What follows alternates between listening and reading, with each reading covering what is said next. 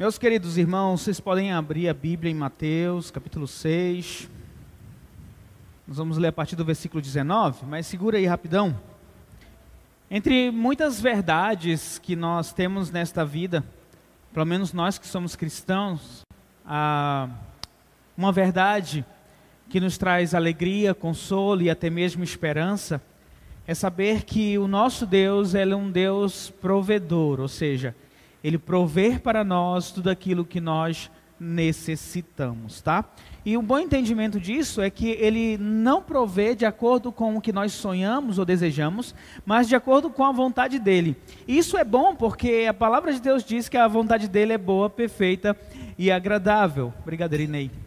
Então, ah, às vezes a gente cria um, um pouco de confusão ou até mesmo de descontentamento ou murmuração quando as coisas não ocorrem conforme nós planejamos ou como nós achamos que necessitamos, ah, porque estamos apenas olhando aquilo que cremos ser de fato nossa necessidade. Deus, que é infinitamente sábio, ele sabe exatamente daquilo que necessitamos e ele age de acordo com essa necessidade que ele sabe, e é por isso que nós chamamos de Deus de Deus provedor. Na minha família, recentemente teve um boom de gravidez, né? Minhas irmãs ficaram grávidas e tudo. A mais recente agora, minha irmã mais nova, Tamires, teve o Zezinho, que é o filho dela, um bebezinho. Ah, o Zezinho é totalmente dependente da minha irmã, a Tamires, e ela não larga aquele menino por nada. Ele até deixa ali no braço de um ou outro na família, mas sempre está grudado ali com o Zezinho. Ah, o Zezinho, com certeza, ele não, ah, ele não nota ou ele não percebe, eu creio isso, né? não sei, eu posso estar errado, que ele está sendo totalmente cuidado pela mãe. Que ele não, não falta para ele o, o leite materno, não falta para ele a roupinha, não falta para ele o banho, não falta para ele limpar ali a caquinha, não falta praticamente nada para ele, porque se o menino chora, ela já entra no checklist para dizer, não é fome, não é isso, não é aquilo, não é aquilo, opa, talvez seja isso, para tentar acalmar o menino, né? Ah, tá muito quente, vou levar ele para o ar condicionado, então é, forma a a minha irmã procura dar tudo o que o Zezinho necessita de acordo com aquilo que ela imagina. Bom, o Zezinho ele precisa disso, né? De uma certa forma, Deus também ele trabalha assim conosco. Ele vem suprir as nossas necessidades, mesmo quando a gente não percebe que Ele está agindo, que Ele está realizando. Então, ah, essa certeza de que Deus cuida de nós precisa ser muito claro em nossas vidas para que a gente tenha uma certa paz nesta vida que já é tão difícil, né? E aí eu pergunto para você: você sabe que Deus cuida de você? Você crer que Deus cuida de você? Você de repente pode dizer um amém aí, né? Amém, Deus cuida de mim. Mas eu volto a lhe perguntar: será que de fato você entende que Deus tá, está cuidando da tua vida hoje? Eu sinceramente penso que deve ser um pouco aterrorizante ou até mesmo angustiante e depressivo olhar para esta vida e não ter esperança, ainda mais no momento que nós estamos passando. Afinal, por que, que nós estamos vivendo? É, é nascer, comer, beber e morrer? O que, que tem mais nesta vida? Talvez alguns tenham uma certa segurança no dinheiro, tenham uma certa segurança na saúde ou na, numa arma, talvez, mas estas coisas, elas desaparecem. Um dia estas coisas elas vão acabar. Então elas não podem trazer uma real felicidade. Por outro lado, aqueles que confiam em Deus, o nosso Pai, eles se sentem mais felizes ou confiantes, porque por mais que o dia esteja tenebroso, por mais que as circunstâncias estejam difíceis, ele sabe que esse Deus todo-poderoso, que não descansa, como diz o salmista, está a cuidar de cada um de nós, e essa é uma certeza que todo cristão deve ter em sua vida. Deus, Ele cuida de nós. Deus, Ele cuida da tua vida. Bom, sobre isto é que nós vamos falar hoje, sobre o Deus provedor que providencia tudo aquilo que nós precisamos e tudo aquilo que nós precisamos. Nós, nossa vida, ela não está ao acaso ah, nós, nós não estamos perdidos neste mundo, nós não estamos a mercê do destino, a nossa vida está nas mãos do Deus Criador que criou os céus e criou a terra. E talvez esta frase que eu citei agora pode até parecer para você um clichê de pastor ou um clichê de crente, né? Deus cuida de você. Ou você pode cantar Deus cuida de mim. Mas, gente, isso é uma realidade, isso é uma verdade. Não é porque nós falamos muito, ou porque é, é, é tão recitada uma frase clichê de crente, que ah, você não deva sentir a emoção de saber que no meio deste mundo mal, Deus cuida de você. É bem verdade que aflições, é bem verdade que situações difíceis vão vir contra nós, porque Deus não nos prometeu nos livrar de todas as aflições deste mundo, mas ele prometeu que estará conosco em todos os momentos de nossa vida. Ele, como diz Hernandes Dias Lopes, né? Ele prometeu-nos sua presença consoladora no vale da dor. É bem a cara dele, né? Essa frase. Quem conhece, é claro. Bom, então, abra tua Bíblia em Mateus 6. Nós vamos ler é, por partes, tá? Primeiro nós vamos ler Mateus 6, do 19 até o versículo 24. Jesus está no monte, ah, está pregando para os discípulos e para a multidão que estava ali presente e também para alguns fariseus. E ele começa assim no versículo 19: Não acumulem para vocês tesouros na terra, onde a traça e a ferrugem destroem e onde os ladrões ah, roubam e furtam. Mas acumulem para você tesouros no céu, onde a traça e a ferrugem não destrói, e onde os ladrões não roubam nem furtam. Pois onde estiver o seu tesouro, aí também estará o seu coração. Os olhos são a candeia do corpo. Se os olhos forem bons, todo o seu corpo será cheio de luz. Mas se os olhos forem maus, todo o seu corpo será cheio de trevas. Portanto, se a luz que está dentro de vocês são trevas, que tremendas trevas são. Ninguém pode servir a dois senhores, pois odiará a um e amará a outro, ou se dedicará a um e desprezará o outro. Vocês não podem servir a Deus e ao dinheiro. Vamos orar? Senhor, obrigado, ó Deus amado, por esta oportunidade, Deus. Mais uma vez eu quero ser apenas o mensageiro da tua palavra, então Deus me usa, Senhor, para falarmos a respeito da providência que o Senhor nos dá em todos os momentos de nossas vidas, ó Pai. Precisamos estar contentes, ó Pai, então nos, nos auxilie.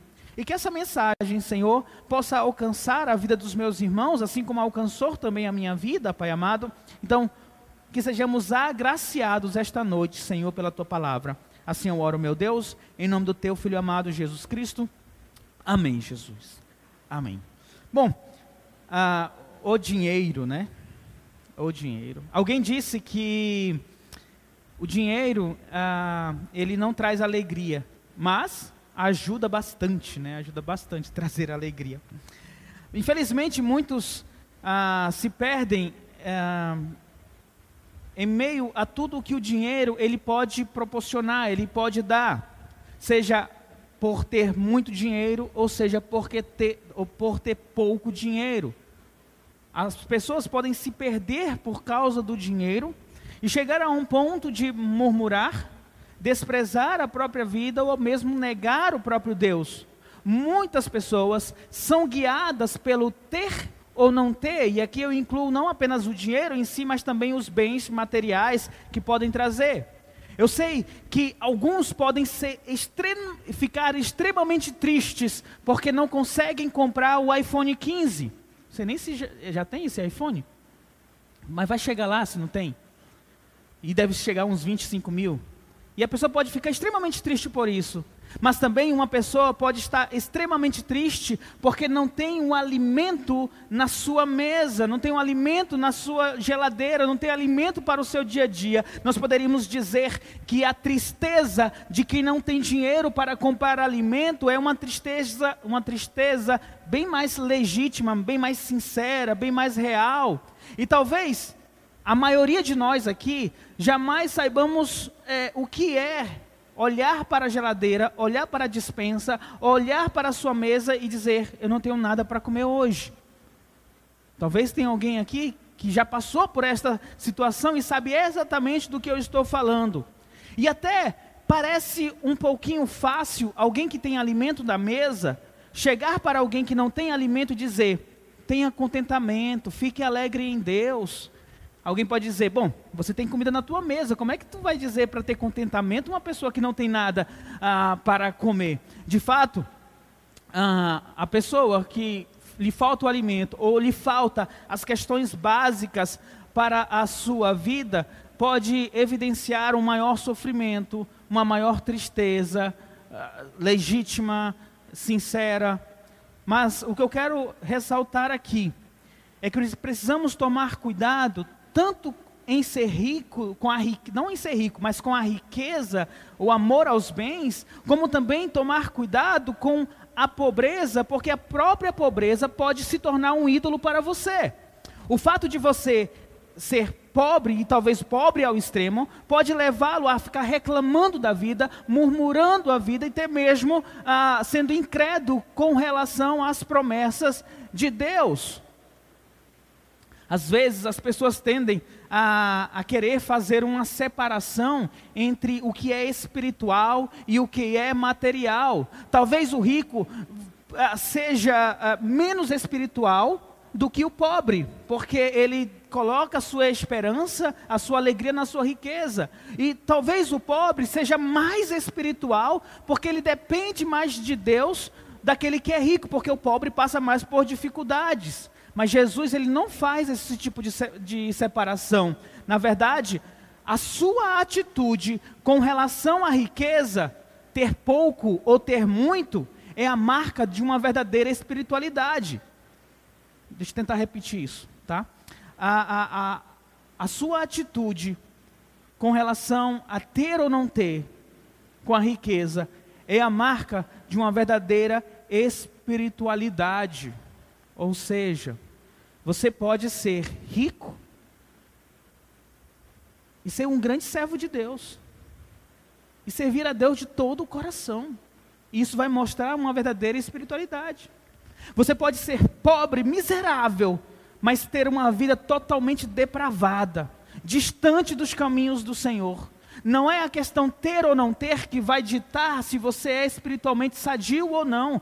É, no versículo 21, no capítulo 6, Jesus diz: Pois onde estiver o seu tesouro, aí também estará o seu coração.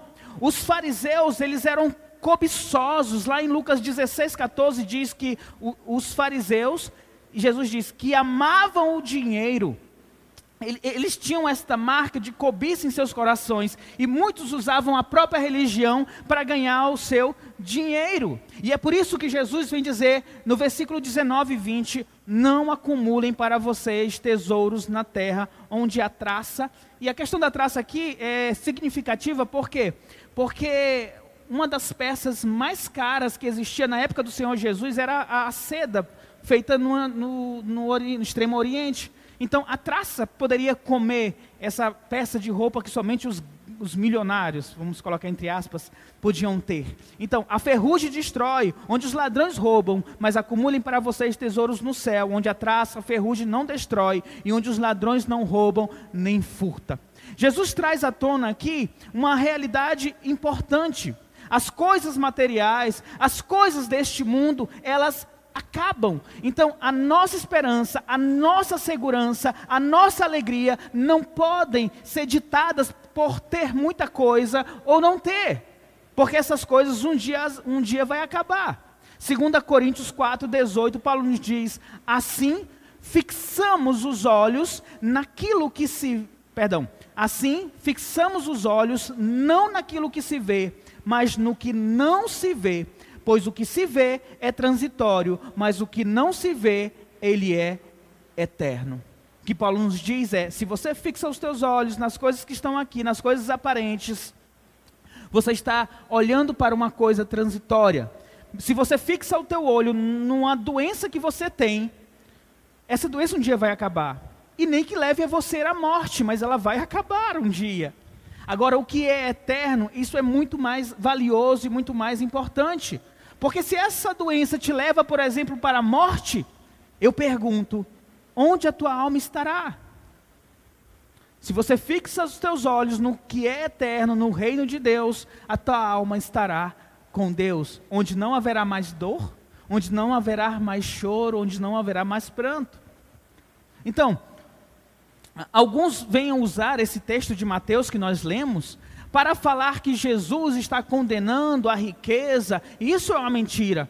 Jesus ele não exalta a pobreza, muito menos ele vem criticar o enriquecimento, perdão, ficar rico de uma forma legítima, encontrei uma palavra melhor, né? Ah, você pode, como eu falei, você pode, pode ser extremamente pobre e ainda assim ser um grande pecador. E você pode ser extremamente rico e ainda, ser, ainda assim ser um grande servo de Deus.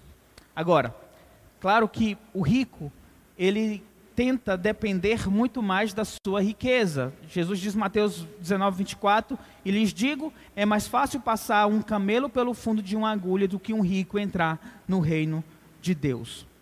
O pobre, teoricamente, né, ele, não, nem teoricamente, na prática mesmo, ele depende mais de Deus. Ele precisa mais de Deus para a, a, a, as situações do dia a dia. Mas preste atenção, não é uma condição financeira que diz qual é a sua condição espiritual. E nisso eu quero falar quem está no meio termo, aí nem é pobre nem é rico, mas vive a sua luta no seu dia a dia. Tem comida na mesa, mas também não é, é sobrando, exagerando. Também vale para você. Eu coloquei dois extremos aqui, mas também o que você tem, as coisas que você procura, não deve ser maior do, do que a tua fé no teu Deus. Afinal, não é nem de um, não é de nenhuma maneira errado possuir coisas, ter coisas, mas é errado permitir que estas coisas possuam você. Entende isso? É errado é, é, que o desejo ah, por uma promoção de emprego possa nortear a tua vida e possa fazer com que você abandone ali a sua família para que possa se dedicar integralmente para tentar conseguir aquela promoção de emprego. É errado você desprezar as coisas de Deus para poder ter um ganho a mais na tua vida. Então, a ganância, ela é pecado tanto para o pobre como também é para o rico ou para qualquer pessoa. Lá em Efésios 5:5, Paulo diz: "Porque vocês podem estar certos disto, nenhum imoral, nem impuro, nem ganancioso, que é idólatra, tem herança no reino de Cristo, de Deus. E é interessante nós pensarmos sobre o ganancioso é idólatra. E aqui eu volto ali para a pobreza no sentido de não ter tudo que quer, não ter tudo que precisa, que acha que precisa. Isso essa, essa situação pode se tornar um ídolo para você. É, é, é, o ídolo não, não diz respeito apenas coisas boas que podem lhe acontecer, mas também podem eh, falar a respeito de coisas ruins que podem lhe acontecer. O ídolo pode ser uma doença que norteia a tua vida, que diz como se você está triste ou se você está errado. Pode ser um ex-marido, por exemplo, que se ele te dá alguma atenção, você fica todo, toda feliz porque ele te deu alguma atenção. Mas se tu vê ele tirando uma foto com uma outra mulher no Instagram, acabou o teu dia, você fica extremamente triste. A situação com esse ex, por exemplo, pode se tornar um ídolo para você. Então, Tomem cuidado, porque a ganância é idolatria também. E pode estar ligado diretamente ao amor ao dinheiro. Então, resumindo, o que Jesus quer dizer aqui é: se você viver em função dos bens materiais, isto é pecado. E escraviza o teu coração, pois onde estiver o teu tesouro, aí estará o teu coração. Eu quero te chamar a atenção para os versículos 22 e 23, que também vai falar a respeito de, da escravidão que os bens materiais podem trazer à tua mente. Ele vai dizer: os olhos são a candeia do corpo, se os olhos forem bons, todo o seu corpo será cheio de luz. Mas, se os seus olhos forem maus, todo o seu corpo será cheio de trevas. Portanto, se a luz que está dentro de vocês são trevas, que tremendas trevas são. A Bíblia ela, ela, utiliza esta imagem do olho, de olhar, com frequência para representar atitudes da tua mente.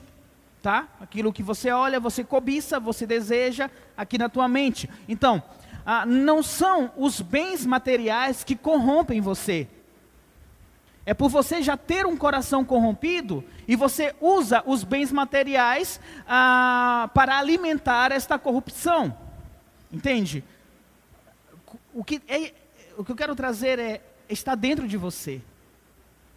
Não é porque agora você tem uma grande oportunidade de ganhar dinheiro, mesmo é, passando por cima de outras pessoas, que não, foi aquele emprego que me fez pecar foi aquele desejo, foi, foi aquele Horaicap é, fraudulento que apareceu e eu aceitei a proposta para ganhar. Você aceitou porque já tinha dentro de você essa corrupção dentro do teu coração. Então, se os teus olhos forem maus, as tuas ações também serão más. Se os teus olhos forem bons, as tuas ações também serão boas. Entende? Se você olha para uma mulher e deseja aquela mulher, a culpa não é daquela mulher, por mais depravada que seja a roupa que ela esteja vestindo. A culpa é do teu coração que já é contaminado, já é pecador. Seus olhos é mal, vai produzir o que é mal.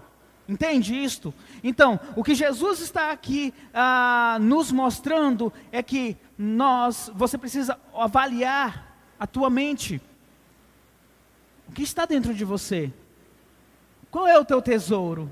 Porque onde estiver teu tesouro, ali estará o teu coração. Se teu, coração, se teu tesouro for a glória de Deus, o teu coração estará na glória de Deus e os teus olhos serão bons. E todo o seu corpo estará cheio de luz. Depois, agora eu quero que você olhe para o versículo 24, que é a escravidão da vontade. Mateus 6, 24 diz: Ninguém pode servir a dois senhores, pois odiará um e amará a outro, ou se dedicará a um e desprezará o outro. Vocês não podem servir a Deus e ao dinheiro.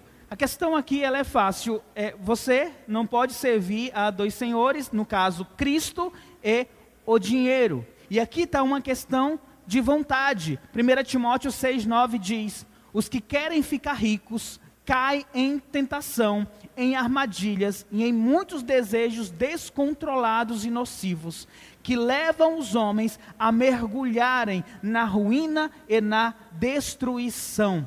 Aqueles que querem ficar ricos, ah, Timóteo nos alerta, cai nesta tentação, nessa armadilha. É errado ficar rico? Não, não é errado de maneira nenhuma ficar rico. E glória a Deus, se eu ficar rico algum dia.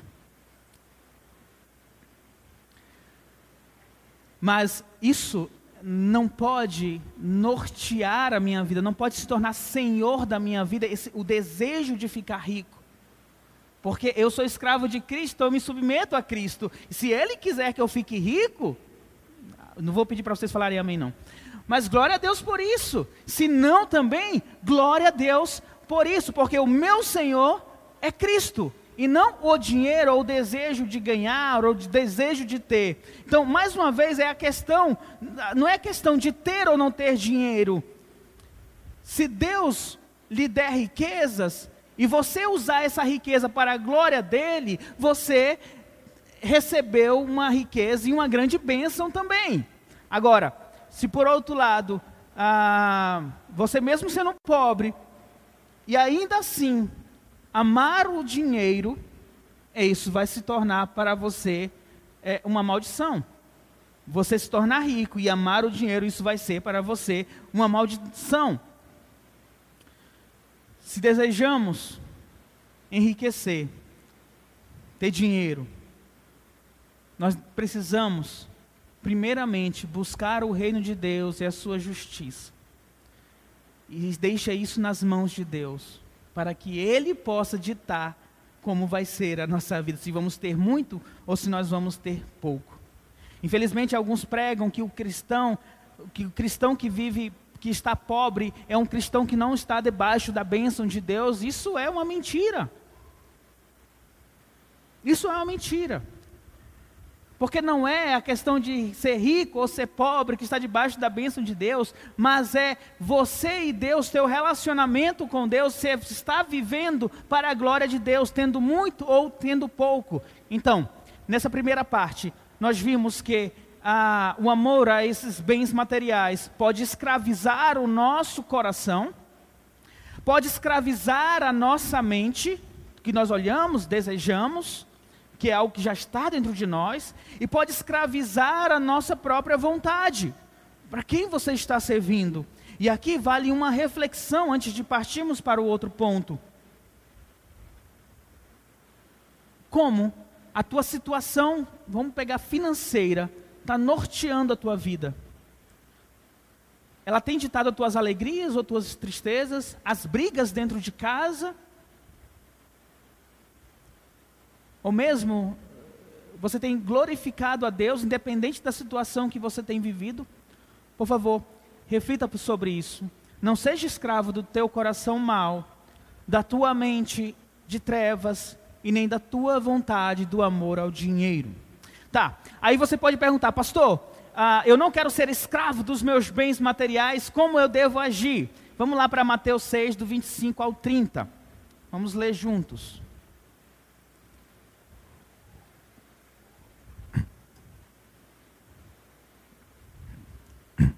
Perdão. Mateus 6, do 25 ao 30.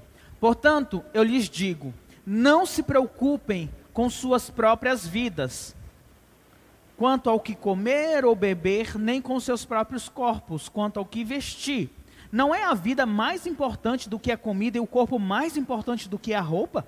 Observem as aves do céu: não semeiam, nem colhem, nem armazenam em celeiros, contudo, o Pai Celestial as alimenta. Não tem vocês mais valor do que elas? Quem de vocês, por mais que se preocupe, pode acrescentar uma hora que seja a sua vida? Por que vocês se preocupam com roupas? Vejam como crescem os lírios do campo. Eles não trabalham nem tecem. Contudo, eu lhes digo que nem Salomão, em todo o seu esplendor, vestiu-se como, como deles, como um deles. Se Deus veste assim a Eva do campo, que hoje existe e amanhã é lançada no fogo, não vestirá muito mais a vocês, homens de pequena fé? Então, a, a, a cobiça ou a ganância é esse desejo pelos bens materiais não apenas escraviza, como também pode nos deixar ansiosos, depressivos, preocupados se eu tenho ou se eu não tenho, se eu vou ter ou se eu não vou ter. Um estudo feito pela Prefeitura de São Paulo e também pelo IBGR mostrou que do ano de 1996 ao ano de 2005, as regiões mais ricas de São Paulo ah, tinha uma taxa de suicídio o dobro da média do suicídio que existia na periferia. Ou então, a classe alta lá de São Paulo existia um grande número de suicídio. Eu trouxe esses dados para você para mostrar que de fato o dinheiro ele não traz felicidade. Quem busca sua força no dinheiro para resolver os seus problemas, na verdade, está procurando mais problemas mais dificuldades. Porque ele nunca vai saciar o vazio que existe dentro de você, a necessidade de suprir algo dentro de você que somente Jesus Cristo pode suprir. Ele diz: olha os pássaros, olha os lírios. Eles não se preocupam. Por quê? Porque Deus concede a eles riquezas. Riquezas que nós nem sequer podemos produzir, nem mesmo Salomão capaz de produzir a, a, tamanha riqueza que Deus dá aos pássaros, que Deus dá a, a, aos lírios. E nós, seres humanos, que somos meio que dependentes do dinheiro, de ter ou não ter. E o grande problema com isso é que essas coisas falham, essas coisas não nos trazem verdadeira felicidade. Alguns podem ah, chamar eh, isso de preocupação, ah, ansiedade, fardo, uma cruz que eu tenho que carregar, é uma provação que eu estou passando, mas o resultado sempre é o mesmo nós caímos na incredulidade. Quando nós olhamos para os bens materiais e olhamos para a nossa saúde, olhamos para o que está à nossa volta e não conseguimos encontrar uma solução, e nós baixamos nossa cabeça e tendemos a pensar que está arruinado, está acabado, não vou sair desse poço, e paramos de crer nas promessas de Deus, isto é, incredulidade. Então eu pergunto para ti, o que te falta hoje? Por que, é que você está ansioso hoje ou preocupado? É a comida na mesa? É a tua saúde? É o teu casamento que não está bem? A casa própria que você ainda não comprou e precisa comprar para sair do aluguel? É a paz dentro da casa? É um emprego que está procurando? Bom, eu poderia citar vários aqui, mas você sabe a tua necessidade, você sabe o que você está precisando, você sabe exatamente qual tem sido teu, o calcanhar de Aquiles, o que tem lhe causado preocupação. Preste atenção no que diz Mateus 6, 27. Ele diz: Quem de vocês, por mais que se preocupe, pode acrescentar uma hora que seja a sua vida? A Bíblia diz que não conseguimos, você não consegue, eu não consigo acrescentar uma hora mais ao, no curso da nossa vida. Nós não temos esse poder. Nós, na verdade, somos reféns do nosso tempo, né? O tempo vai correndo para frente e não para. Você não tem, não, não tem o botão de, de start, play, para parar. O tempo continua a correr, independente da tua preocupação ou não, da tua ansiedade ou não. No entanto, por mais que saibamos que não conseguimos parar o tempo, nós sempre estamos nos preocupando, ficando ansioso com as coisas que estão acontecendo, perdemos os cabelos com as dificuldades da vida. E ficamos chateados, murmuramos, ficamos ansiosos, depressivos. Apenas nós estamos gastando a nossa energia, gastando o nosso emocional, Estamos nos cansando, sofrendo, adoecendo. Nossa a, a, alegria, ela é roubada, essa alegria no Senhor, ela é roubada. E nós não conseguimos mudar nada. Entende isso? As coisas estão acontecendo, você não tem forças para lutar contra elas, mas você se desespera porque você não tem força e você não consegue de fato mudar. Nós precisamos parar para corrigir e eu digo para você: o único que pode corrigir o curso da tua vida é Deus. E é Ele que você precisa buscar em primeiro lugar. E é por isso que ele diz em Mateus 6,33: Busque, pois, em primeiro lugar o reino de Deus e a sua justiça, e todas essas coisas lhe serão acrescentadas. Que coisas serão acrescentadas? É o que nós já vimos.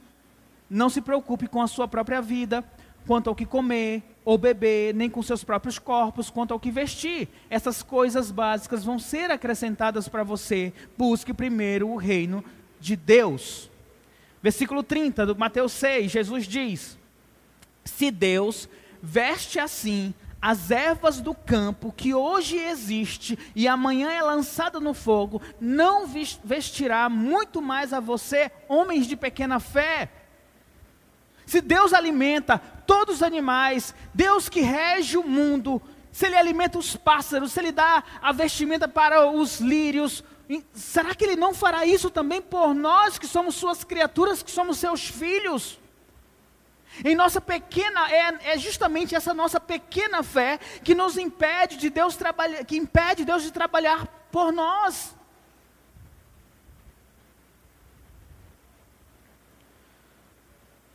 Se você se sujeita a Deus, se você vive pelas riquezas eternas, pelas bênçãos espirituais em Cristo Jesus, o nosso Senhor, você vai com certeza experimentar a paz que excede o teu entendimento, ou seja, vai muito além do que você consegue pensar, e a alegria que vem de Deus, que é a alegria da salvação que vem de Deus. E nisto eu quero que você lembre um texto que na época que eu tive com Covid, que de fato eu pensei que eu iria morrer, que eu cheguei até a chamar minha esposa e dizer as últimas palavras para ela. Ah, só, né? Por favor, não case mais, coisa assim. Não, é, não, estou brincando. Romanos 8, 32. Esse texto aqui, gente, é aquele texto que, que levanta o nosso espírito quando nós estamos passando por dificuldades.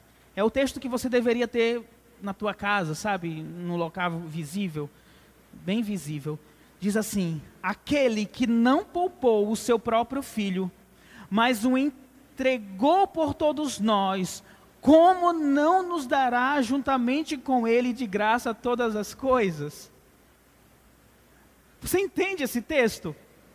Se Deus não poupou o seu próprio filho e entregou o Senhor Jesus Cristo para morrer na cruz do Calvário no teu lugar, será que Ele não dará a você, debaixo da sua graça, todas as coisas que nós necessitamos de acordo com a vontade dEle? Ele vai dar tudo o que você necessita. E não apenas porque esse texto está dizendo, mas porque a palavra de Deus nos confirma de Gênesis Apocalipse que Ele sempre estará conosco, porque Ele é o Senhor, o nosso Deus. É uma certeza que todos nós cristãos devemos ter no momento da alegria, mas no momento também da tristeza. Agora, perceba esse alerta que o Senhor Jesus Cristo nos dá em Mateus 6, do 31 ao 33.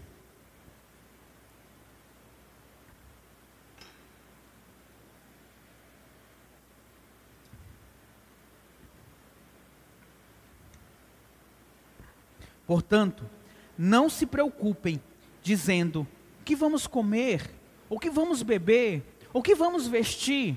Versículo 32. Pois os pagãos é quem correm atrás destas coisas, mas o Pai celestial sabe o que vocês precisam, sabem que vocês precisam delas. 33. Busquem, pois, em primeiro lugar o reino de Deus e a sua justiça, e todas essas coisas lhes serão acrescentadas. Quando nós nos preocupamos, nos desesperamos, ficamos ansiosos, com medo, por questões que não estão no nosso controle. E aqui, Jesus Cristo vai nas coisas mais básicas: o que comer, o que beber e o que vestir. Se nós nos entregamos a estas dúvidas, a esse desespero, a essa ansiedade, nós seremos comparados aos pagãos. Ou seja, aquelas pessoas que não têm Deus. Lembra que eu falei no início? Nós temos um Deus que é poderoso, um Deus que criou todas as coisas. Paulo diz lá em Atos 17: por Ele nós vivemos, nós existimos, nós nos movemos. Um Deus que é onipresente, onisciente, onipotente, infinitamente sábio, cheio de graças, cheio de misericórdia, cheio de amor. Esse é o nosso Deus que chega a dizer para nós: mesmo que você ande pelo vale da sombra da morte, eu não te abandonarei. Aí você tem esse Deus. E aí as coisas difíceis acontecem. E aí você começa, por que isso? Por que isso? Oh meu Deus, você começa a ficar doente, começa a se preocupar. O que Jesus está dizendo? Quando você começa a se preocupar com estas coisas, você está sendo igual aquelas pessoas que não têm Deus elas têm razão de se preocuparem. Sabe por quê? Porque elas não conhecem a verdade. Elas estão cegadas no entendimento. Elas vão se desesperar porque não conhecem a verdade. Mas se você conhece a verdade, se nós conhecemos a verdade, não podemos ou não devemos cair no desespero, na angústia, porque não sabemos o que vai acontecer. Ou porque não temos agora o que nós necessitamos. Jesus vai dizer: busquem primeiro o reino de Deus e a sua justiça. Primeiro é o reino de Deus. a vontade de Deus. As outras coisas serão acrescentadas. Viver essa verdade, buscar primeiro o reino de Deus, será e é um grande testemunho para este mundo sem Deus.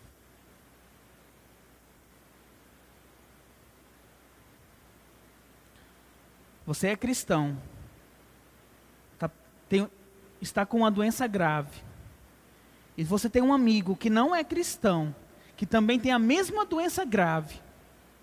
Se você murmura, se você reclama, tal como teu amigo, na verdade, você está prestando um desserviço para a obra de Cristo, para o Evangelho. Mas se você, como cristão, busca as forças em Deus, a alegria mesmo em meio à dor, contentamento mesmo em meio às dificuldades, você vai estar dando um bom testemunho para esse teu amigo não cristão. Saber que a força que você tem não vem de você mesmo, mas vem de Cristo, porque é Ele que te fortalece. E você precisa ensinar isso aos teus parentes, aos teus amigos, às pessoas que estão próximas de você. Lute contra a tua ansiedade, lute contra os teus medos, lute contra, contra essa tendência de querer ter o controle de situações que você não tem o controle. Vamos aprender a simplesmente buscar, ao, buscar a Deus, buscar primeiro o reino de Deus. E nós concluímos com Mateus 6, 34.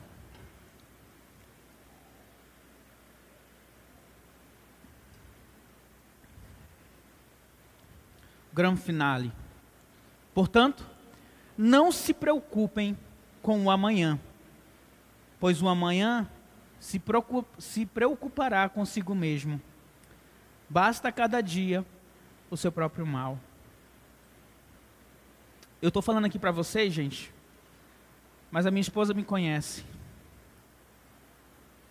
Eu sou uma pessoa, quer dizer, eu já fui muito, muito ansioso. E depois do Covid eu aprendi muito com Deus. E isso está controlado. É, totalmente não, mas está bem controlado. Era uma pessoa muito preocupada com o que iria acontecer. Se a minha esposa era para chegar às 18 horas, se era às 20 horas ela não chegou, já fico agoniado. E eu não estou pensando que ela está me traindo, não, tá? Eu confio. Ganhei pontos, né? Mas é, é, é, aconteceu alguma coisa com ela. Eu era nesse nível. E ela, para responder celular, é uma demora. E era esse nível de preocupação. Graças a Deus. Depois que passei por uma situação tão difícil, que foi aquele período em, em fevereiro com o Covid, Deus me ensinou uma grande lição com a ansiedade. Eu posso dizer que eu estou muito mais forte para não me preocupar com o dia de amanhã. Por que eu estou dizendo isso para você? Porque talvez a situação difícil que você esteja vivendo agora, hoje, seja uma grande oportunidade que Deus está lhe dando para aprender algo algo sobre você mesmo e sobre a glória dele na tua vida. Então não despreze esse momento difícil que você está passando. Não despreze esse momento com murmurações, com reclamações, com incredulidade. Pelo contrário, aproveite para glorificar a Deus e permita que Ele te ensine. Afinal, a própria palavra de Deus nos diz que as dificuldades vão trazer para nós benefícios, benefícios. Um deles é a própria perseverança.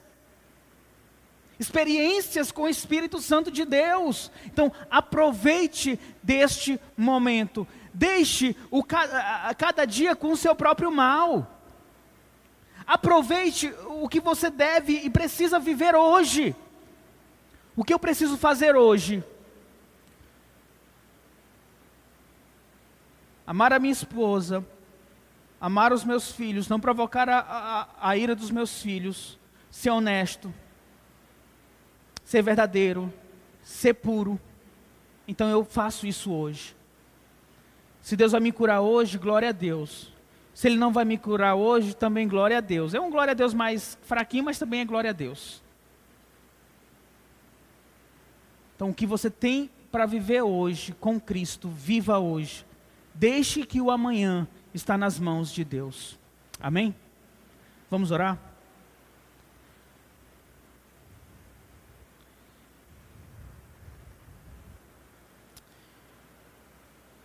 Coloca diante de Deus a tua ansiedade agora, nós vamos orar por ela. Tua preocupação, o teu medo. Avalie onde está o teu tesouro. Será que teu tesouro está nas coisas que este mundo está oferecendo? Será que esse tesouro está no medo, na ansiedade, na preocupação, nas adversidades, nas aflições?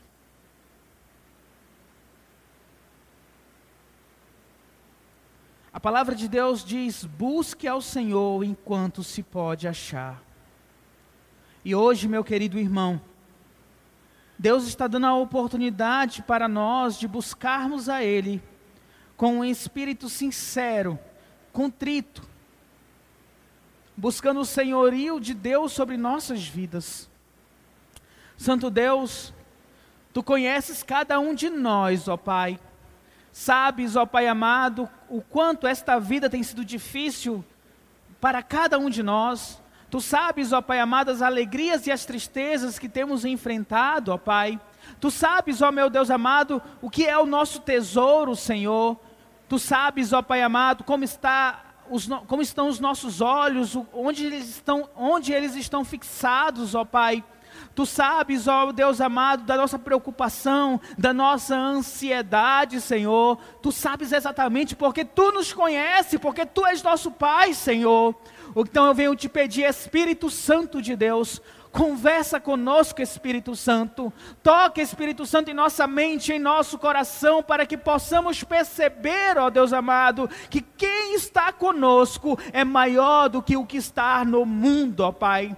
Faça-nos olhar, ó Pai amado, e perceber da tua palavra, Senhor, que nós já somos mais do que vencedores pelo, pelo amor daquele que nos amou através de nosso Senhor Jesus Cristo. Portanto, nem a morte, nem a vida, nem principado, potestades, dominadores do ar, nem coisas do futuro, nem coisas do passado, nada, Senhor, pode, ó Deus amado, nos separar de Ti, Senhor, porque nós já estamos contigo, somos Teus filhos, ó Pai amado, e a Tua palavra nos garante que a Tua vontade, boa, perfeita e agradável, está diante de nós, está em nossas vidas, ó E tudo que nos acontece, acontece com um propósito, acontece para um bem, ó Deus amado. Ó Espírito Santo de Deus, nos ajude a entender isso, ó Pai.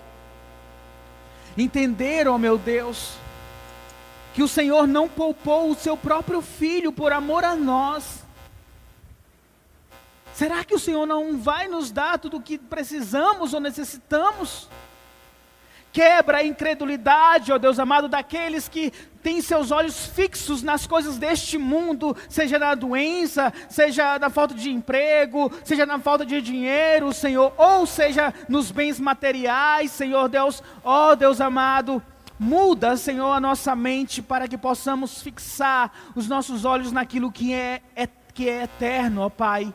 Ensina-nos, Espírito Santo de Deus, a buscar em primeiro lugar o reino de Deus. Como a tua palavra diz, as, as demais coisas serão acrescentadas em nossas vidas, ó Pai. Ensina-nos, ó Deus, a não andar ansiosos com o dia de amanhã, porque basta cada dia o seu próprio mal, Senhor. Que possamos viver hoje, pela tua misericórdia e tão somente pela tua graça, Senhor e buscar este contentamento que nos fortalece, não por causa de nós mesmos, porque nós somos falhos e pecadores, mas por causa do nosso Senhor Jesus Cristo, que morreu e se entregou por nós. Assim nós oramos, ó Pai, em nome do Teu Filho amado Jesus Cristo. Amém, Jesus. Amém?